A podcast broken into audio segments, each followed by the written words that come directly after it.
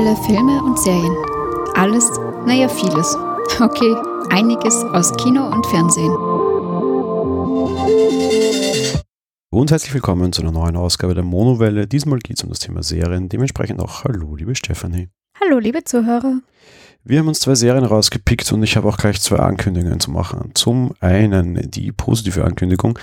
Wir werden eine Serie sehr, sehr, sehr en Detail besprechen in den nächsten Wochen. Game of Thrones geht in äh, zwei Wochen ungefähr an den Start.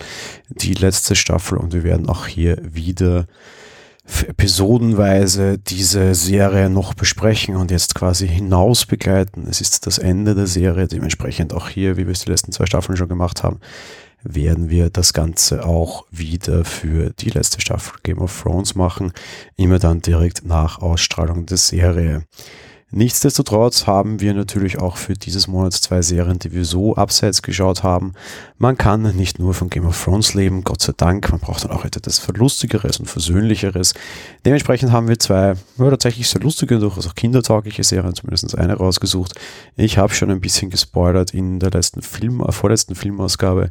Wir besprechen heute Dragons, die Serie quasi zu Drachenzimmer leicht gemacht und auf der anderen Seite besprechen wir IT Crowd, jetzt vielleicht nicht der mega riesengroße Content, wobei beides zusammen hat ganz schön viele Folgen, aber immer eine etwas gekürzte Folge heute, vielleicht mitunter, da wir uns dieses Monat noch sehr stark mit Serien beschäftigen werden.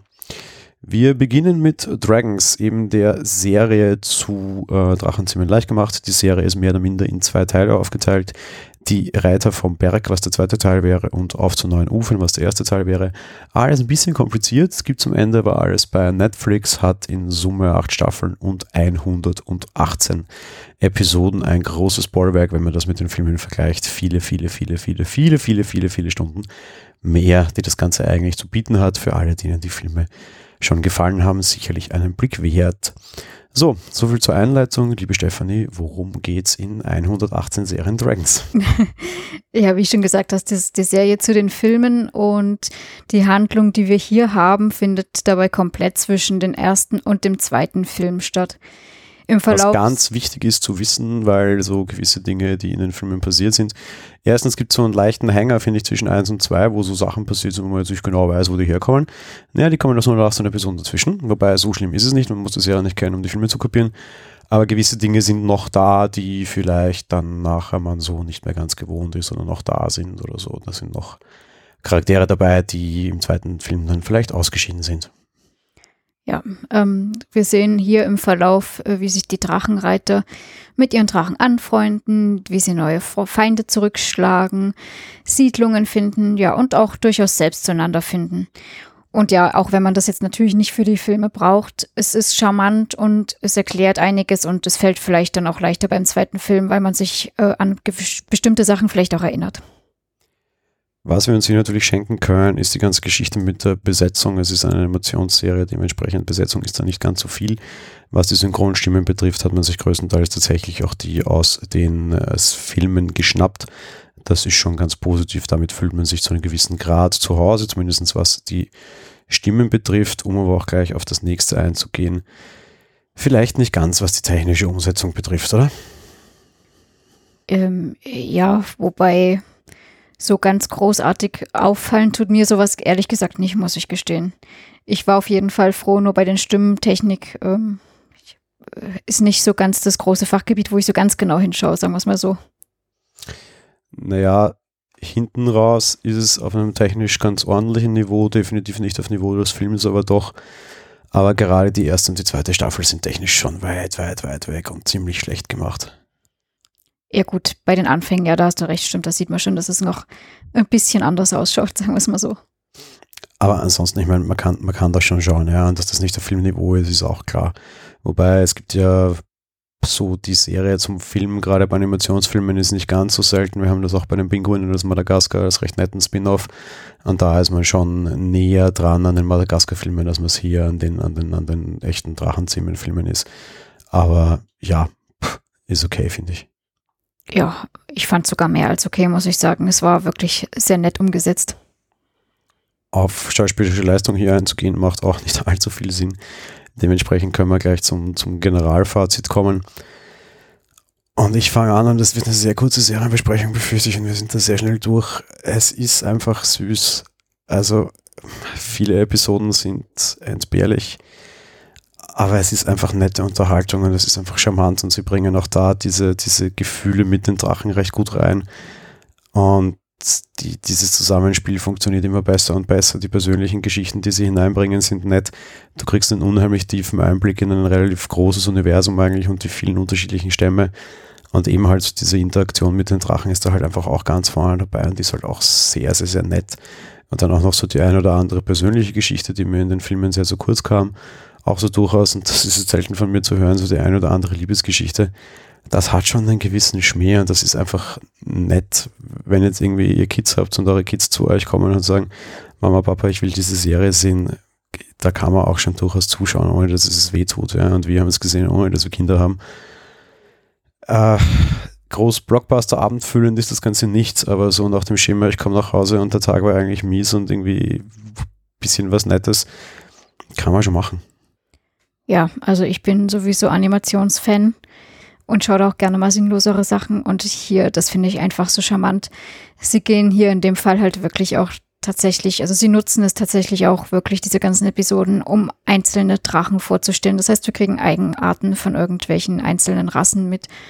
Wir bekommen auch die Eigenheiten von den Freunden untereinander mit. Also es wird näher beleuchtet, wie der Charakter von, weiß ich nicht, von, mal abgesehen von Hicks, den wir da haben, aber auch von dem Fleischklops oder von Rotzbacke ist und so weiter. Also ich finde, auch wenn es viele Folgen sind und das natürlich jetzt nichts Hochtrabendes ist, sie haben es gut gefüllt und dadurch, dass alles näher beleuchtet ist, ist es einfach sehr charmant gemacht und sehr lieb. Ich finde auch das da sehr nett, wie das, dass das eigentlich so ist über großen anderen Serien. Dass du zuerst so ein bisschen so diese Monster of the Week Geschichte hast, nämlich diese unterschiedlichen Drachenarten durchgehst, die du in, der, in den großen Filmen noch einfach so gar nicht hast. Die siehst du zwar, aber so deren spezifischen Eigenschaften sind dir nicht klar. Es ist eigentlich großartig wichtig. Aber hier hast du halt so diesen Monster of the Week Teil. Und hinten raus geht es dann aber einfach viel mehr um die persönlichen Beziehungen, was einfach auch sehr nett und sehr charmant ist. Wer am Anfang anfängt und sich das anschaut und sich denkt, äh, das halte ich jetzt keine 118 Episoden durch. Ich finde, es wird hinten raus aber dann trotzdem deutlich besser. Das ist so was, was mir generell bei all diesen Serien so geht. Wenn es dann über auch durchaus zusammenhängende Episoden gibt und, und längere Handlungsstränge, gefällt mir das persönlich einfach immer besser. Aber auch an diesem Stadium kommt diese Serie auf jeden Fall an. Ja. Ja, auf jeden Fall. Also es ist auch nicht nur irgendwie lose, sondern es wird auch mal zurückgegriffen auf frühere Folgen und so. Also ja, es hängt schon sogar sehr weit, gell, finde ich in der Kinderserie nämlich ziemlich krass. Ja, aber ich glaube, gerade die erinnern sich dann tatsächlich auch noch daran, weil halt da das, der Drache größer geworden ist und so weiter. Aber es ist jetzt nicht mal so lose, wie man das jetzt sonst auch vielleicht denken könnte, sondern eben, man kann das schon ganz gut, es ist schon ganz gut verknüpft alles. Was man auch ganz gut kann, meinem Gefühl nach, man kann das Ganze auch ganz gut so binge-watchen eigentlich, also so mal so eine ganze Staffel am Stück. Ähm, wie das jetzt aus, aus Kindersicht geeignet ist, mag ich nicht zu beurteilen, aber so aus Erwachsenensicht und Binge-Watcher-Sicht heraus quasi, das kann man schon durchaus machen. Ja. ja, auf jeden Fall, vor allen Dingen, weil das natürlich eine Serie ist, die wirklich eher so nebenbei läuft. Das jetzt wieder sehr stark den persönlichen Sehgewohnheiten geschuldet, das will ich mir jetzt nicht herausnehmen und gerade wie das bei Kindern ist, weiß ich nicht, glaube ich nicht sie hat schon einen gewissen Tiefgang. Also bei Kids muss das nicht irgendwie nebenbei laufen, sage ich mal. Ja. Aber ansonsten, ja, klar, es, es, es ist für Kinder, es ist natürlich für, für Erwachsene dann eher eine, eine seichte Angelegenheit, das will ich nicht bestreiten, ja. Ja, und ich kann nur aus der Sicht heraus sprechen, dass ein Kind natürlich da sehr gebannt davor sitzt, das kann ich mir auch gut vorstellen.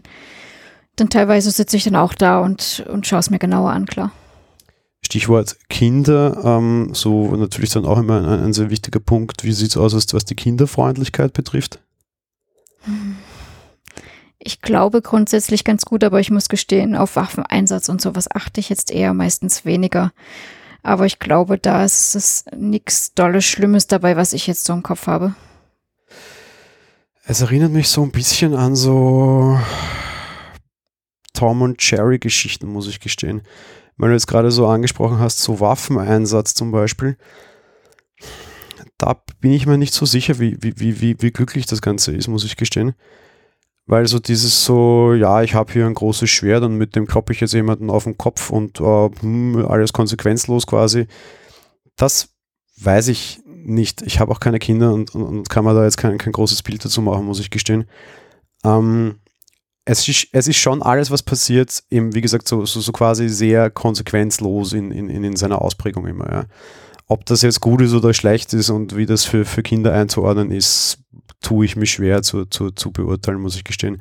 Aber es ist schon alles sehr extrem runtergedampft. Also da wird schon gekämpft und da hast du schon noch so Schwertschild und Co. Ja.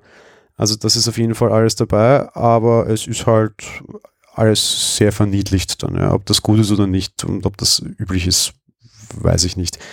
In, in anderen Serien erscheint es mir härter dargestellt als und, und, realistischer dargestellt, als das hier ist, aber ich, ob das wirklich schlimm ist, weiß ich nicht. Ich sag mal so, mir fällt es jetzt auch deswegen nicht so großartig ein, wie sie das gelöst haben, weil halt viel auch darauf basiert, dass irgendwie ein Netz geworfen wird und der Drache oder auch der Mensch halt gefangen ist. Was ja halt die harmlose Variante ist. Während hingegen, wenn doch mal ein Pfeil auf den Drachen geschossen wird, also es ist schon nicht konsequenzlos, der stürzt schon ab und ist dann im Wasser, aber wird dann halt mit dem Fischernetz dort rausgezogen. Also ja, das sind die Teile, die meiner Meinung nach da auch kinderfreundlich sind. Was Gewalt, das ist lustig, was, was Gewalt gegenüber Tieren betrifft, ja, was so Gewalt gegenüber über Menschen betrifft und, und irgendwelchen Gegnern betrifft, äh, nö. Also da, dem wird schon mit der Axt einfach mal einer auf die Birne gegeben. Und das sieht man dann auch, aber das ist halt quasi wurscht. ja, äh, soweit mal dazu. Ich glaube, allzu viel zum Sagen, sonst gibt es zu der Serie jetzt eigentlich auch dann nicht mehr, ich, wie gesagt, also ich glaube, gerade für Kinder kann man das auf jeden Fall schauen und wenn, wenn quasi die Kinder etwas wollen, dass der Erwachsene mit ihnen schaut, dann äh, es gibt auf jeden Fall schlimmere Sachen. Ja, das auf jeden Fall. Was jetzt irgendwie nach einem sehr abwertenden Prädikat klingt, äh, klingt. ich glaube, wir hatten beide durchaus einigen Spaß beim Schauen dieser Serie, oder? Ich wollte gerade sagen, ich habe ja schon mich als Animationsfan geoutet und ich habe das, glaube ich, ich glaube, ich habe das angestoßen, das zu schauen, weil ich Drachenzähmen leicht gemacht auch sehr toll finde und mir das total Spaß macht, das zu schauen. Und dementsprechend fand ich die Serie auch klasse und habe mich da gefreut, dass da immer dann wieder die Drachen näher beleuchtet werden und alles. Also es war auch für mich sehr schön. Gut, dann gehen wir weiter zur zweiten Serie der heutigen Folge. IT Crowd. IT Crowd ist eine sehr wichtige Serie, die sehr, sehr viele Memes geliefert hat und die überraschenderweise, glaube ich, viele Leute gar nicht kennen, aber die Memes, die daraus kommen, durchaus kennen, mehr oder minder. Ähm, worum geht's? Bevor ich jetzt die, dann gleich an dich in die Handlung übergeht. Ähm, so ein durchaus starkes Thema der, der frühen 2000er war das Thema Nerds, also Leute, die irgendwie mehr in virtuellen Welten und in den Computern leben und irgendwie blöd irgendwo in irgendwelchen dunklen Räumen sitzen und in Mikrofone sprechen, hallo, als äh, irgendwie an, an real, realen Dingen da draußen teilzunehmen und irgendwie diese virtuelle Welt, für die eine, eine gewisse Wertigkeit hat. Das waren damals mal die Nerds, heutzutage ist das vielleicht die Bevölkerung, die Bevölkerung, die dann durchaus auch als Bots bezeichnet wird und als, als Demonstration dessen, dass sie keine Bots sind, auf die Straßen gehen und dort zu Zehntausenden, Hunderttausenden äh, Politiker mahnen, ihr Internet nicht kaputt zu machen, ohne es politisch werden zu wollen. Fakt ist, Nerd war damals ein Thema, das einfach ein ganz anderes war als heute. Und gerade auch dieser Begriff Nerd musste durchaus ge geprägt werden und daran hat sicherlich auch TV eine gewisse Rolle gespielt. Die erfolgreichste Nerd-Serie ist definitiv Big Bang Theory vor dieser amerikanischen Serie gab es ja auch schon die britische Sitcom IT Crowd, über die wir jetzt sprechen möchten. Und sie ist so ziemlich die erste Serie, die so dieses Nerd-Ding irgendwie in die Mitte einer, einer Serienhandlung gestellt hat. Und ja, war, hat damit auf jeden Fall eine gewisse Vorreiterrolle gehabt und ist dementsprechend auch durchaus wichtig, meiner Meinung nach. Ansonsten, liebe Stefanie, worum geht es tatsächlich in der Serie? Ja, im Endeffekt haben wir in dieser Serie äh, anfangs ein zweiköpfiges IT-Team, das seine Tage im dunklen Keller von Reynolds Industries äh, ja, fristet und denen plötzlich eines Tages eine technisch wenig versierte Managerin namens Jen vorgesetzt wird. Und wie es natürlich sein muss, äh, kollidiert die eine Welt mit der anderen und so haben wir da unsere Serie mit äh, recht lustigen Folgen dann. Ja, also so eine Memes, die diese Serie geprägt hat, so ein Klassiker, wenn jemand bei der IT-Hotline anruft, wird immer sofort der, gleich, also der gleiche Spruch am Anfang äh, ge, ge, ge, gebracht, nämlich Have you tried to turn it off and on again? So ein Klassiker, eben haben sie schon versucht, das außen wieder einzuschalten. Auch so ein typisches Meme, dass es diese Serie kommt und sehr weit verbreitet ist. If you type Google into Google, you can't break the Internet. Wenn du Google in Google eintippst, dann kannst du das Internet nicht kaputt machen. Beziehungsweise generell kann man das Internet ja nicht wirklich kaputt machen, es sei denn, man ist Politiker. So, ich lasse es wieder bleiben. Kommen wir zur Besetzung der ganzen Geschichte. Eine äh, sehr schmale Besetzung natürlich, aber eine sehr gute und dann durchaus auch bekannte. Die Rolle von Roy Trennerman, das ist der Typ, der immer sagt, have you tried to turn it off and on again, wird gespielt von Chris O'Dowd. Den kennen wir zum Beispiel auch aus Christopher Robin, aber auch zuletzt aus Cloverfield Paradox. Maurice Moss, der Schwarze, wird gespielt von Richard Ayoade. Ich kann den Namen leider nicht aussprechen, keine Ahnung, tut mir leid, schaut es in den Shownotes nach. Der blieb eher in England dann verhaftet, was seine restlichen Produktionen betrifft und hat zum Beispiel dann auch Paddington 2 zuletzt gemacht. Jen Barber wird gespielt von Catherine Parkinson, ob die was mit dem in der Filmfolge besprochenen Parkinson-Vater in, in uh, Stranger Things zu tun hat, habe ich nicht recherchiert, keine Ahnung, ist auch wurscht. Die war dann recht erfolgreich und ist zum Beispiel in Serien wie Humans mittlerweile tätig. Dann haben wir Denhold Reynold Holm, der wird gespielt von Chris Morris, den kennen wir aus The Double und Four Lions und auch noch eine sehr lustige Rolle, die dann so ein bisschen als der vierte dazu stößt. Da haben wir nämlich nicht nur Nerds, sondern auch Gruftis thematisiert war die Rolle von Richmond Avanal, die wird gespielt von Noel Fielding, sonst leider keine großen Auftritte. Als Darsteller dürfte aber durchaus in, äh, beim, beim Schreiben, Regie führen und auch Theater eine gewisse Szenegröße geworden sein. Äh, kleiner Cast, hat auch so ein bisschen was Kammerspielartiges, noch mehr Kammerspielartig gefühlt als Big Bang Theory, weil sie auch sehr viel in den Wohnzimmern stattfindet.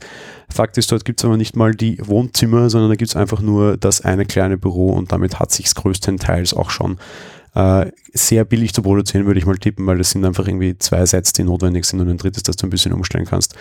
Jo, so viel dazu, würde ich sagen. Hm? Ja, auf jeden Fall. Und kleiner als Big Bang Theory natürlich auch, da wir hier nur drei Personen haben, allein schon mal. Ja, leider auch wesentlich, wesentlich kürzer das Ganze, weil das hat ja irgendwie nur ein paar Episoden gehabt und war dann wieder eingestellt. Schade eigentlich, was aber wahrscheinlich daran lag, dass dann eben Big Bang Theory kam und halt dann den, den großen, den großen Erfolg abgeräumt hat und ja, die eine der Kultserien schlechthin wurde und auch die, soweit ich weiß, mittlerweile Serie ist, wo die Darsteller die meiste Kohle bekommen. Irgendwie habe ich das im Kopf, da kriegt äh, jeder Darsteller für eine Episode ja 20 Minuten irgendwie so eine Million Dollar.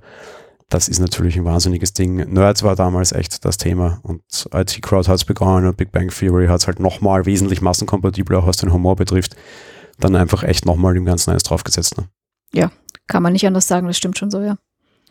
Beginnen wir bei der technischen Umsetzung der ganzen Geschichte. Wir haben schon gesagt, alles sehr klein. Äh, wie sieht es mit dem Rest aus? Ja, äh, eben klein, aber solide gemacht aus meiner Sicht. Also alles, was sie da dargestellt haben oder so. Es ist ja, wie gesagt, hauptsächlich dieses eine Büro. Ich wüsste jetzt so grundsätzlich nicht, was sie da groß machen wollen. Äh, Beleuchtung und so äh, ist was, worauf ich halt leider immer nicht so schaue. Deswegen kannst du da sicherlich besser was zu sagen. Naja, dadurch, dass man sehr gleichbleibende Kulissen hat, ist das alles relativ easy gemacht und das ist schon in Ordnung was ich bei der Serie viel mehr, weißt du, das Problem ist, ich bin Nerd. Und ich habe so, so, ein, so ein gewisses Problem mit der Darstellung von Nerds, wenn sie schlecht ist. Und das kann ich dieser Serie nicht vorwerfen. Sie ist nicht schlecht. Natürlich trifft sie mich an, an so manchen Punkten, wo man durchaus über diese Nerds schmunzeln kann und ich dann schon so. Aber es ist schon in Ordnung. Was ich ihnen sehr hoch anrechnen muss, es ist auch, was die, die Liebe zum Detail betrifft, sehr gut. So dieses, so diesen äh, reicht's von den T-Shirts von Nerds. Äh, Nerds drücken sich auch durchaus teilweise über ihre Bekleidung aus, sei es was, was, was gewisse Kleindetails betrifft und gewisse andere Darstellungen, ja. Sei es auch durchaus so die technische Darstellung größtenteils. Das ist schon gut was, was die technische Darstellung betrifft, ist es besser als Big Bang Theory. Was die Liebe zum Detail betrifft, ist es ähnlich gut wie Big Bang Theory, weil die sind da auch sehr stark. Ja, das stimmt natürlich. Diese Details mit den T-Shirts und allem. Da hast du auf jeden Fall recht. Das haben sie gut aufgegriffen, alles. Ansonsten bleibt nicht viel zu sagen, was technische Umsetzung betrifft, weil all in, in, in so klassischen normalen Seriendisziplinen kannst du sowas nicht sehen. Ja. Ähm, können wir aber dann auch schon übergehen zur schauspielerischen Leistung. Und da muss ich sagen, da ist man schon durchaus, also da ist Big Bang Theory auch sehr, sehr, sehr gut. Ja. Man, die haben zu Recht sehr viele Preise eingeheimst quasi und abgeräumt. Und IT Crowd eigentlich auch. Du hast halt einfach wirklich, du hast Charaktere. Ja. Das ist was, was ich durchaus vielen anderen Serien gerne vorwerfe, dass es irgendwie gefühlt nicht so ist. Ja. Und hier hast du wirklich einfach, du hast Figuren, da hat, da hat jeder eine Geschichte, da hat jeder so, so, so, eine, so eine Art Handlungsrahmen, wenn du das jetzt so sagen möchtest, ja, also so, so, so wie der halt ist und wie der halt funktioniert quasi, ja. Und diese Dinge, die ziehen schon. Und das sind einfach echt Charaktere, das sind nicht viele, aber die Charaktere sind da, die funktionieren und die handeln irgendwie nachvollziehbar und stringent. Und das finde ich auch positiv gemacht auf jeden Fall, ja. Ja, dem kann ich nicht widersprechen. Also die äh, hauptsächlich drei Hauptfiguren, die wir da unten an der IT haben, es, die spielen auf jeden Fall sehr gut und ich sag mal so, dadurch, dass es eben sich auf diese wenigen Personen konzentriert, wäre es natürlich auch sehr schlimm, wenn es nicht so wäre. Aber die machen ihre Sache echt gut und ja, wie, schon, wie, wie du auch schon gesagt hast, dass sie es eben sehr konsequent ihre Rollen dadurch bringen, ist natürlich ein durchwegs äh, weiterhin positiver Aspekt, weil wenn die sich dann noch widersprechen, das ist natürlich auch ein bisschen komisch. Was vielleicht da auch, na, das, das kann man dann nachher. Ich finde auch so die, die, die rundherum Randcharaktere, weil er gesagt hast, größtenteils beschränkt sich sehr auf Doppelpunkt, ähm, stimmt. Aber ich finde auch die, die Randcharaktere durchaus gut. Auch diesen Firmenboss, der, der ist durch, der bringt durchaus Spaß in die ganze Geschichte hinein. Sowohl der erste als auch der zweite, ohne da jetzt groß äh, vorgreifen zu wollen auf, auf etwaige Handlung. Ähm, also auch so die Nebencharaktere machen irgendwie ein stimmiges Bild. Die sind alle irre überzeichnet. Das ist alles auch teilweise sehr, sehr, sehr schräger englischer Humor durchaus. Ein, ein, ein, ein, kleines Qualitätskriterium, das die Big Bang Theory natürlich nicht hat, weil englischer Humor in einer amerikanischen Serie würde ohne das nicht funktionieren. Ähm, also auch die, die Nebencharaktere finde ich, ich sage jetzt mal, bündig. Ja. ja, es ist alles stimmig, was das betrifft. Da, da schließe ich mich total an. Die Auftritte, die sie da, da nebenbei haben und die da so nebenbei begleiten, sozusagen, also nicht nur nebenbei natürlich, weil ein Firmenchef ist natürlich die ganze Zeit da, ja. Aber auch mal irgendwelche Liebschaften oder sowas. Es ist alles, ist alles sehr stimmig und alles gut gemacht und die machen ihre Sache gut. Gut, dann kommen wir zum Fazit und beginnen aber da mal, weil es natürlich eine Comedy-Serie ist, mit einem ganz eigenen Teil, nämlich mit dem Humor der ganzen Geschichte. Weil das ist natürlich irgendwie dann doch so das Wichtigste, ne? ja, es ist natürlich ein eigener Humor, nämlich eben so ein bisschen dieses äh, äh auf Nerds so quasi. Aber er ist sehr, sehr gut. Also ich hatte meinen Spaß dabei, sagen wir es so. Das ist, glaube ich, die Hauptsache. Ich glaube, was sie ganz gut, was sie so zu 80 Prozent der Zeit ganz gut schaffen, ist einfach Humor zu erzeugen, den A, trotz allem viele Leute verstehen. Du musst kein Nerd sein, um diesen Humor zu verstehen. Beziehungsweise heutzutage vor allem sind Menschen Nerd genug, um diese Dinge zu verstehen. Ja. Also ich brauche keinen Menschen mehr erklären, was Google ist. Ja. Ich brauche keinen Menschen mehr erklären da draußen, was YouTube ist. Das, das, das dieses Nerdtum ist in die Gesellschaft vorgedrungen. Ja. Die Serie funktionierte jetzt sicherlich teilweise besser als damals. Also A, der, der, der Humor ist sehr gesellschaftskompatibel generell und B, sie tun damit größtenteils einfach niemanden weh und hauen einfach niemanden unmittelbar ins Gesicht. Was bei englischem Humor durchaus nämlich auch schon mal eine, eine große Sache ist, also eine, eine andere sehr erfolgreiche Produktion aus England ist definitiv auch Little Britain. Und Little Britain haut halt einfach allen permanent nur ins Maul. Und der Humor tut wesentlich weniger weh als, als sowas, was okay ist und Absicht war und Little Britain mag ich auch sehr gerne, ja. Jetzt bitte nicht falsch verstehen, aber es ist einfach sehr, sehr runtergekocht und alles sehr, einfach wirklich massenkompatibel und das ist auch gut so. Ich würde jetzt gar nicht mal sagen, dass er da nicht jemandem weh tut, weil teilweise werden die Nerds da halt schon, schon ziemlich verarscht, um das sozusagen eben, dass der die Witze von der Technikfremden quasi nicht versteht, weil er so in seiner Welt da irgendwie drin ist. Also es gibt schon so Stellen, da wird schon draufgehauen. Aber es ist auf jeden Fall ähm, sehr human, sag ich mal. Ja, weil es bedient halt dieses übliche Klischee, wo halt immer wieder so ein bisschen durchaus auch Wahrheit drinnen steckt. Ich meine, bei Big Bang Theory geht es auch um einfach darum, dass der, der, der klassische Nerd vielleicht ein bisschen sozial inkompatibler ist als ein normaler Mensch. Und ja, klar. Es sind diese typischen Klischees, die wir schon kennen, und wie bei vielen oder einigen oder manchen oder wie auch immer, wie das bei solchen Dingen nun mal ist, ist es, es fußt vielleicht ein bisschen doch, ein bisschen, ein kleines bisschen, wenn man sehr selbstkritisch ist, doch in der ein oder anderen Wahrheit. Auf der anderen Seite als Nerd muss ich jetzt sagen, ja, stimmt. Äh, oft denke ich mir allerdings, ich will mit dieser Welt in manchen Punkten gar nicht mehr kompatibel sein, ist auch in Ordnung. Ja, also mit vielen muss man auch nicht kompatibel sein. Hauptsache man hat selber Spaß. Es ist aber auf jeden Fall, und das kann man, glaube ich, schon abschließend sagen, es ist nicht einseitig. Also, weil du sagst, so, so, so Schmähs, die, die von, von der Abteilungsleiterin quasi, die den Nerds nicht verstehen. Ja, umgekehrt ist es aber auch so, ne? Ja, das auf jeden Fall. Natürlich das dumme Blondchen da ein bisschen veralbern, äh, hm, geht auch ganz gut. Und das ist was, was ich sehr charmant finde und sich finde sehr stark geändert hat. Nerds werden als definitiv intelligente Wesen dargestellt. Das stimmt. Möglicherweise sozial nicht ganz kompatibel, aber auf jeden Fall als intelligent. Und damit hast du ja schon, es ist also gestreute Wissenschaftler 3.0, ja, ist doch okay. ja, gute Definition ja, damit finde ich, bedienst du dich auch ein ururalt Klischee, ja. Das hast du ja bei Big Bang Theory noch stärker, ja. Das ist, ist einfach so, ja, der, der zerstreute Wissenschaftler, der ist jetzt halt nicht mehr alt und hat irgendwie so Newton-eske Frisur und so weiße Haarbüschel, die ihm links und rechts zur Seite wegstehen, sondern die sind jetzt halt jung und irgendwie auch nicht hässlich und fett und Brille, sondern eigentlich normale Leute, ja.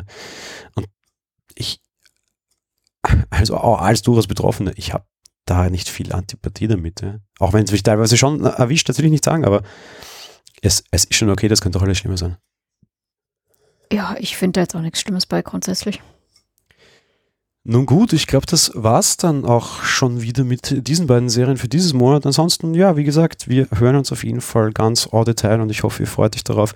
Überraschenderweise tatsächlich unser mit Abstand erfolgreichster Podcast hier, ähm, der vor allem auch äh, Jahre später auf Spotify nochmal wahnsinnig steil ging und auch gerade wahnsinnig steil geht, wahrscheinlich aus Vorbereitung auf die nächste Episode, auf die, auf die nächste letzte Staffel von Game of Thrones eben.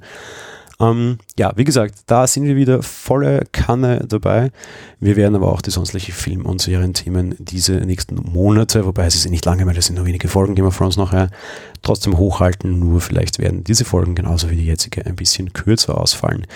Zweite Ankündigung, die ich noch zu machen habe, und das ist vielleicht eine kleine negative. Heute ist der Palmsonntag, nächsten Sonntag ist der Ostersonntag dementsprechend. Und Ostersonntag gönnen wir uns eine kleine Pause. Da wäre normalerweise eine Personal-Folge von mir dran. Die wird nicht kommen, die kommt dann die Woche drauf. Passt auch ganz gut, um unseren üblichen Monatsrhythmus wieder ein bisschen gerade zu ziehen. Darum haben wir uns auch entschieden, am Ostersonntag hier quasi ein bisschen Pause zu machen. Da heißt eine Woche aussetzen. Dementsprechend wünschen wir euch an dieser Stelle auch schon frohe Ostern. Genau. Es ist halt immer ein bisschen schwierig, da jeder Monat doch ein bisschen mehr als vier Wochen hat, aber so gleicht sich das wieder aus und natürlich auch von mir frohe Ostern. So, also in diesem Sinne nicht nur frohe Ostern, sondern natürlich auch eine schöne Karwoche. Genießt den Frühling und wir hören uns dann in 14 Tagen in diesem Format, also in diesem Format nicht, aber bei der Monowelle wieder. Also bis dahin, schöne Ostern. Ciao. Tschüss.